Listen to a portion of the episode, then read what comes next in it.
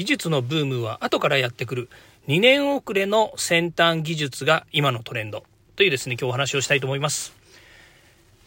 こんにちは近森光です。今日も DX してますか、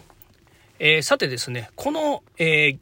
技術のブームは後からやってくるというですね、まあ、意味をですね、申し上げますと、えー、まあ、とかくですね、この技術、テクノロジーの世界というのはですね、世界のいろんな人たちが研究して、そして、えそれがですね、え実際に活用できるようになる、もしくはサービスとしてですね、提供できるようになるっていうのはですね、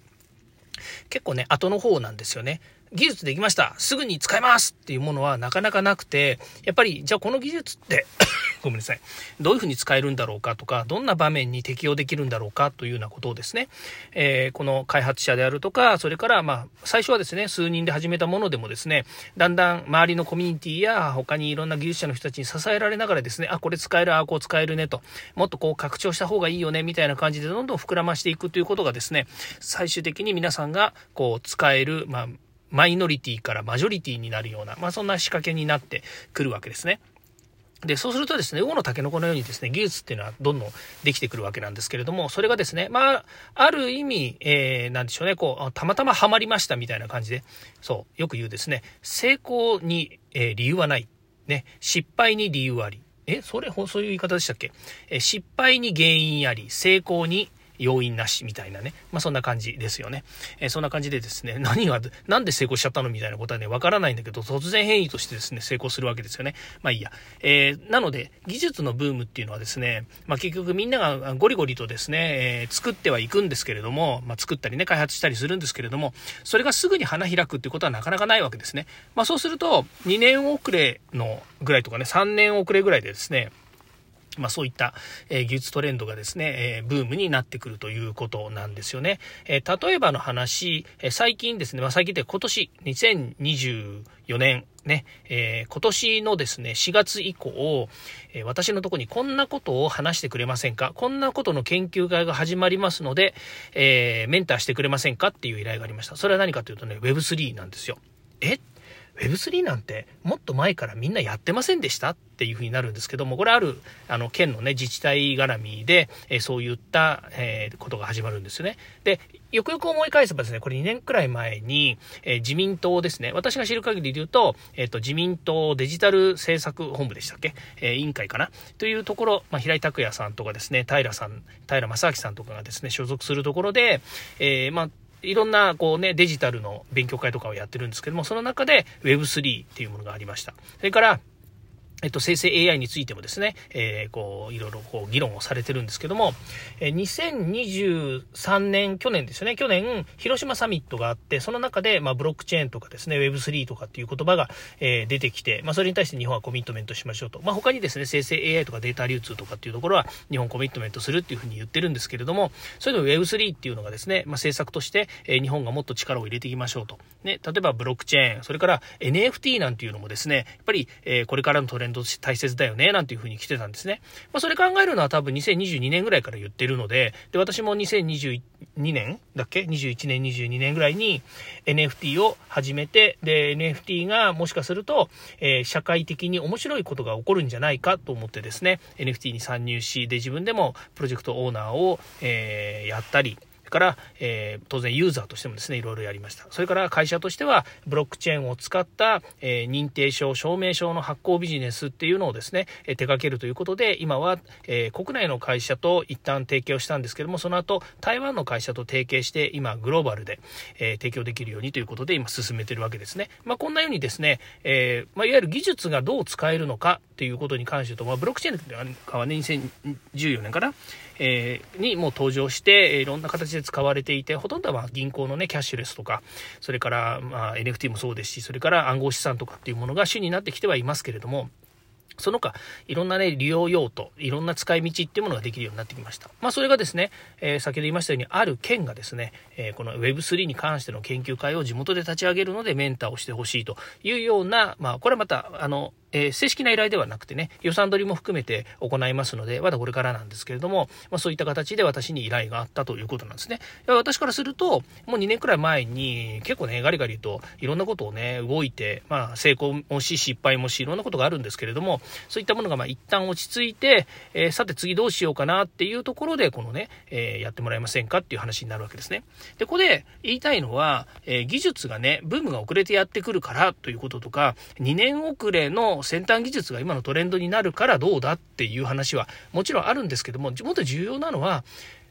今お話ししてお分かりのようにね、やっぱり早くに手をつけておかないと、そのブームやそのトレンドが来た時に、えって言って初めて触るっていうことになるんですよね。つまり、その始まるって言った時に、一緒になって始め、始まったんでは初心者なんですよね。やっぱり2年、まだ2年じゃんとか、まだ3年じゃんみたいな、えー、ね、活動の経過ではあるかもしれないけども、やっぱり2年3年で、えー、やっぱりウォッチして自分で動いたこの成果っていうものは、自分の中ではやっぱり人にお話できたりとか、例えばそういったメンターをしてくださいって言った時の、えー、少しでもね、やっぱり、えー、皆さんのね、かゆいとこに手が届くじゃないですけども、回答っていうのができるわけですよね。まあ、その間、いろんな人たちが、えー、ご苦労して、えー、そうですね、その POC したりとか、からね、成功し失敗したりとかっていうのもいっぱい見てきている中で、まあ、これ NFT とかね、ブロックチェーンとか、それから暗号資産のね、浮き沈みとか、そんなものも見てきてる関係で、やっぱりそこでね、資料いっぱい作ったりとか、から自分で動いた結果のね、やっぱり知見っていうものがあるわけですよね。そこに関係者っていうのもたくさんいるので、そういった人たちと繋がってるっていうこともありますよね。そういったものがね、この2年3年遅れてやってきた、まあ、皆さん、皆さんの一般的なこうトレンドですよね。えー、ブームが訪れるかもしれないけれども、その時のトレンドっていうものに、自分のやっぱり知見が活かされるっていうことを考えると、やっぱり2年3年先取りしてなきゃいけないってことなんですよね。いや、ここは重要なんですよね。うん。まあ、あの、週末ね、幸せのレシピみたいなことを言ってね、ポジティブだ、ネガティブだ、みたいなお話もしたんですけれども、やっぱりこういったね、ポジティブに考えた時に、やっぱりね、未来、将来、えー、先の自分の立ち位置みたいなことでいくと、やっぱりね、えー、何が来るかわからないけれども、ちょっとこれ面白そうだよねと思うことには、やっぱりね、ちょっとずつ食いついておく必要もあるのかな、なんていうふうに思いますよね。まあそんなことをね、言っているとですね、えー、技術っていうのは結構ね、後送りでやってくるわけですね。で、えー、私はたまたまなんですけれども、やっぱりいろんな業界団体とかね、近森光個人の活動で言えば、会社として、えー、いろんな業界団体にいて、で、そこでね、やっぱり同じような分野にいる人たちとね、こう話をしているわけですよね。まあそうすると、例えば次のトレンドこんなの来るよねとか、えー、もうすぐこんなブーム来そうだよねとか、経済産業省や総務省こんなこと言ってるよねみたいなのがやっぱり伝わってくるとですね、そのあたりやっぱりね、僕が決めてるわけじゃないですよ。世の中の流れを僕が決めてるわけじゃないんだけれども、やっぱり先取りしていろんな話が耳に入ってくるわけですね。で、それがね、なんでそんなのなんてね、来るわけねえじゃんとかって、ね、頭ごなしに否定するんではなくて、自分はわかんないかもしれないけれども、それを求めてる人たちがどこなのか、誰なのか、えー、何なのかっていうことは、やっぱりね、えー、少なくとも拾っておく必要があると思うんですよね。全く自分の分野に関係ないし、今それ、今ね、そんなことやってる余裕も時間もないとかっていう時にね、わざわざ突っ込めなんていう話はしてないんだけれども、だけど、ね、少なくとも、えー、前見て歩かなきゃいけないし、先見てね、動かなきゃいけないということもあるんで、えー、そういったことは必要なのかな、なんて思いますね。えー、じゃあ、近森光今何考えてるのっていうことなんですけど、うん。何を考えてるんですかね。やっぱり DX の先に何があるのかってことは考えてますよね。で、それで考えるとね、やっぱり DX の先何があるのかっていうことなんですけど、DX が起こったおかげで、一般ユーザーの人たちが、あれもできるじゃん、これもできるじゃんってことに気づいたんですよね。技術使えばいろんなことができるよねって気づいたので、今度はね、そうなってくると、ユーザーが実際にアナログや、えー、ここ問題だよねって思ってたり気づいてないものに対して、どう手を貸すのかっていうところが一番のこれからの、えー、なんでしょうね、タッチポイントになるのかななんて思ってるんですね。いや、それって普通の、えっ、ー、と、デジタルのコンサルとか DX のコンサルみたいなもんじゃんって思うかもしれないんですけど、いやね、これ、あの、よく言ってる話なんですけどね、気づいてない人は気づいてないわけですよ。だけど、見てる人は気づくわけですよ。そのね、見てる人が気づく時に、